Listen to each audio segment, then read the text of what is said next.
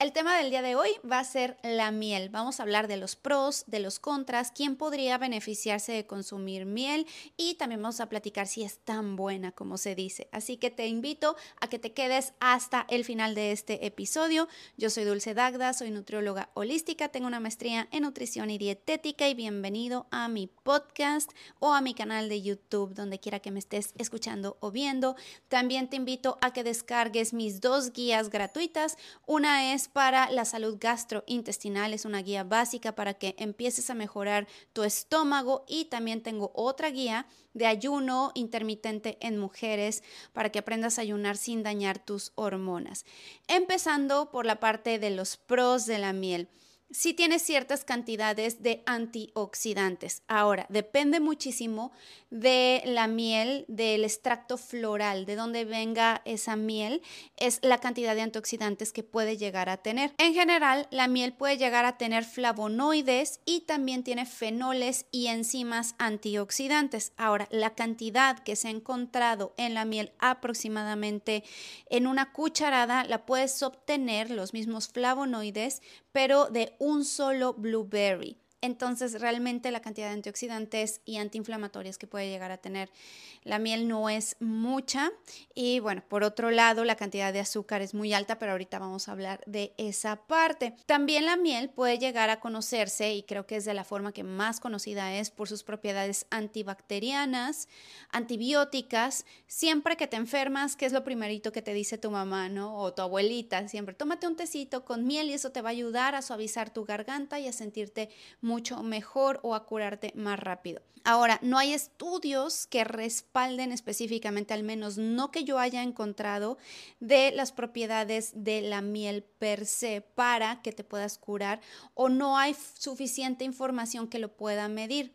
No se sabe si cuando tú le pones a tu té, la miel lo pueda potenciar y te puedas aliviar más rápido o simplemente la propiedad que tenga, las propiedades herbolarias, medicinales que pueda llegar a tener nada más el puro té, por ejemplo, si te estás tomando un té de cúrcuma con jengibre y ajo, además, estás teniendo muchísima desinflamación dentro de estos tres componentes y además le agregas la miel, no se sabe si lo está potenciando, si le está ayudando o simplemente le está dando un sabor dulce no hay el estudio, si tú conoces algún estudio en específico que se pueda medir potencia que pueda llegar a tener la miel en propiedades antiinflamatorias y sobre todo mm, antimicrobianas, sería interesante verlo, ¿no? Lo que sí es que puede llegar a tener un efecto momentáneo al sentir mm, un poco de suavidad cuando tengas tos. Sí, he visto que la gente se siente mucho mejor cuando está tomando té con,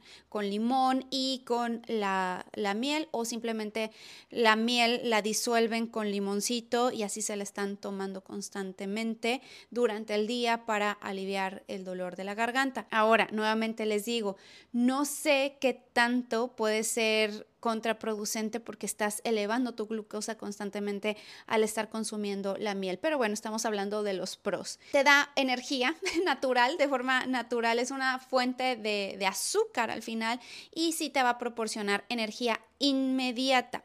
Cuando hablamos de energía inmediata, son calorías momentáneas que tienes que utilizar en el momento para hacer cierta actividad. Si tú no haces esa actividad, al final esa glucosa va a quedar en el torrente sanguíneo y se va a guardar, se va a transformar como grasa o se va a transformar eh, en forma de ácido láctico que al final puede ser muy corrosivo para nuestra salud a largo plazo y eso puede generar glicación en nuestro cuerpo. Entonces, bueno, si estás buscando una fuente natural de azúcar porque eres un corredor, porque vas a ir al gimnasio, probablemente la miel pueda apoyarte con eso. Hay algunas personas que pueden llegar a beneficiarse a nivel gastrointestinal de la miel. Esto también no hay estudios correspondientes a ello, pero sí lo he visto eh, algunas personas que me lo cuentan mucho, por ejemplo, en mi video de cómo curé yo misma mi gastritis, que dicen que ellas se curaron con la miel, eh, tomando miel todos los días en ayunas y eso les ayudó muchísimo con la gastritis. Ahora, yo he visto lo contrario también con personas que con mis pacientes que me dicen que la miel les cae fatal y yo soy una de ellas, te puedo decir que la miel no me ayudó para nada y por el contrario puede llegar a causar mucha flema y mucha acidez, porque cuando nosotros elevamos nuestra glucosa, tenemos un pico de azúcar, también detenemos el proceso de digestión y también la producción natural de ácido clorhídrico. Si tú no tienes suficiente ácido estomacal, no vas a poder romper las proteínas, que son las que se digieren en nuestro estómago, y el ácido clorhídrico es el encargado de ello. Y si tú no tienes la suficiente producción, entonces te va a hacer sentir mal y se te va a regresar la comida y vas a sentir acidez. Esto puede llegar a pasar porque interfiere el pico de glucosa tan alto que te puede llegar a disparar por estar consumiendo miel que pueda inhibir este proceso o que tú ya no tengas, tengas una hipocloridria y no tengas suficiente ácido clorhídrico, te puede ir peor. Y esto es lo que he visto constantemente en la práctica. Ahora, nuevamente te digo, no he visto estudios de que te pueda ayudar con, el, dolor de estómago, con la gastritis, la colitis. Pero sí, hay gente que narra que sí le, le ha apoyado mucho. Sobre todo la miel cruda, raw, raw honey, miel cruda, miel de manuka, de diferentes flores, tienen ciertas propiedades que también se ha dicho o se ha contado. Es más bien anecdótico. Ahora, vamos con la parte de los contras. El gran contenido de azúcar que puedes encontrar en la miel. La miel está compuesta por dos moléculas. Número uno es glucosa y número dos es fructosa, 50-50, 50-50. Encontramos gran cantidad de ambas. La, glucosa se puede utilizar, bueno, tanto la glucosa como la fructosa se pueden utilizar como fuentes de energía momentánea cuando vas a hacer alguna actividad extenuante.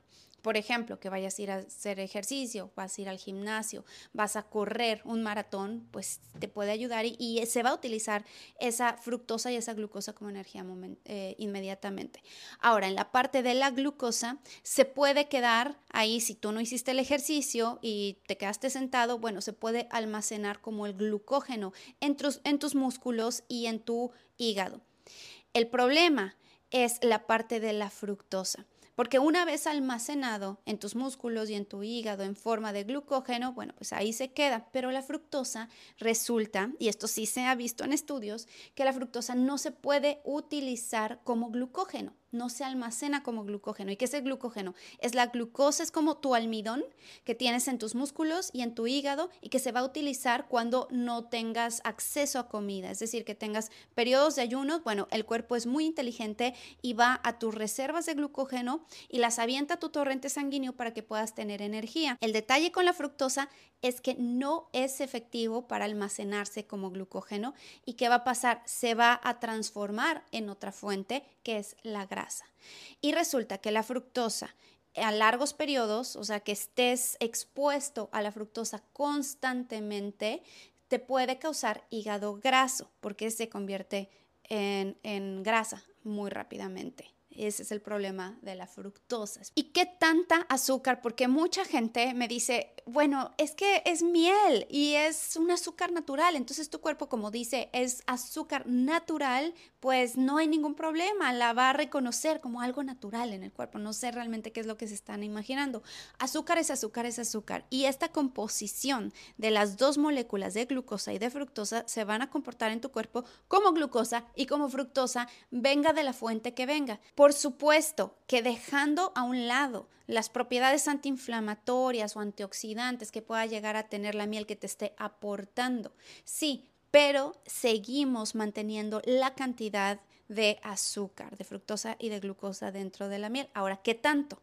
Más o menos en una cucharada de 20 mililitros que es una cucharada normal, sopera de miel, estamos obteniendo alrededor de 17 gramos de azúcar compuestas de, nuevamente, de 38-48% de fructosa y del 31 al 36% de glucosa. Entonces, una cucharada de entre 15 a 20 mililitros estamos obteniendo aproximadamente 17 gramos de azúcar. La Organización Mundial de la Salud recomienda no consumir más de 20 gramos de azúcar, 25 gramos si eres hombre, 20 gramos si eres mujer. Imagínate que en una sola cucharada de 15 mililitros o ah, de 15 a 20 mililitros, estás obteniendo entre 15 y 17 gramos de azúcar en una sola cucharada y de jalón y que no lo estás combinando con ninguna otra cosa. Y si estás enfermo y estás consumiéndolo nada más en tu tecito, pues le estás dando un boost de azúcar. Ese bienestar que sientes inmediato cuando tú estás consumiendo el, el té con miel, que dices, ay, me siento muy bien, pero al rato te va a dar el bajón. Luego, hay riesgo de botulismo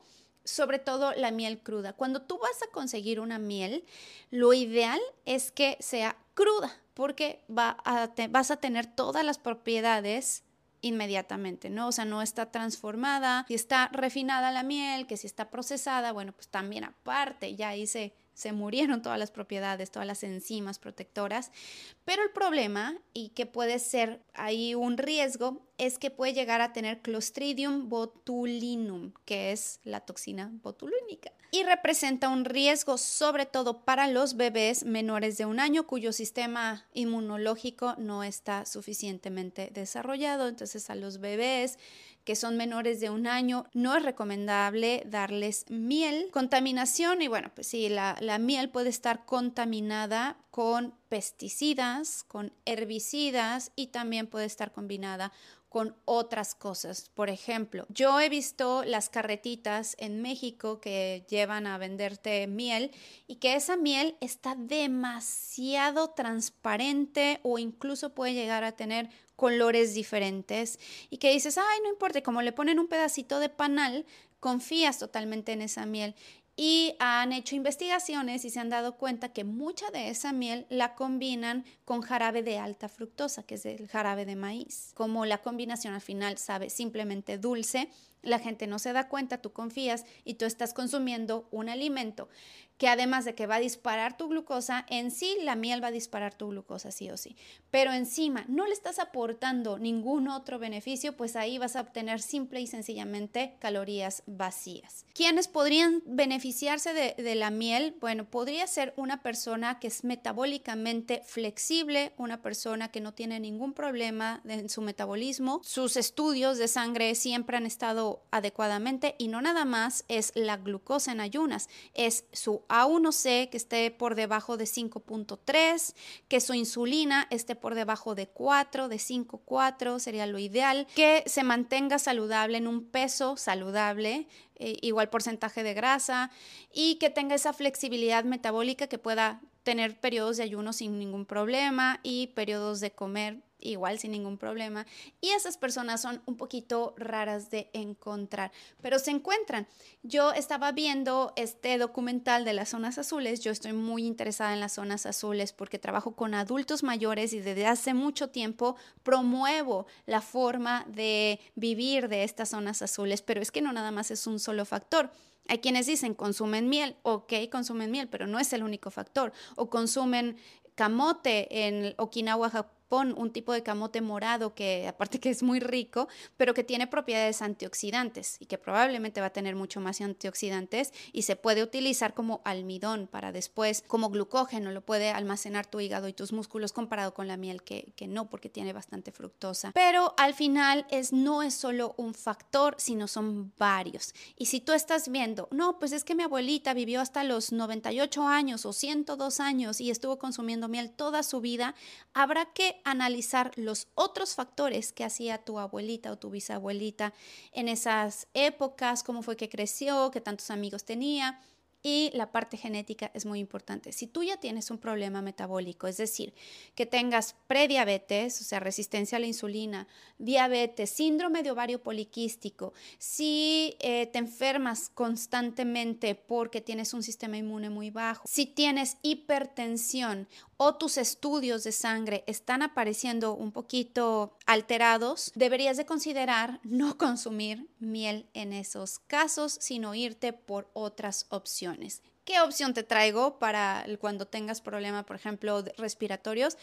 Lo mejor sería cambiar la miel por el propóleo, porque el propóleo tiene propiedades antibacterianas y antimicrobianas también muy parecidos e incluso mucho más potentes que el de la miel. El propóleo, también conocido como propolis en inglés, es una sustancia resinosa y pegajosa que las abejas recolectan de las yemas de los árboles y las hojas y otras frutas vegetales para utilizarlas y sellar su panal realmente no es la miel, sino que las abejas lo van y lo recolectan, así para evitar también la entrada de intrusos y microorganismos a su panal. El propóleo tiene una cantidad de flavonoides, de ácidos fenólicos, aceites esenciales y otros elementos que también han sido estudiados, propiedades antibacterianas, antimicrobianas, antiinflamatorias, se parece mucho a lo que hemos escuchado sobre la miel, ¿verdad? Pero aquí en cantidades mucho más altas. Tiene propiedades que nos apoyan al sistema inmunológico cuando estás enfermo. Hay sprays especiales que tienen propóleo.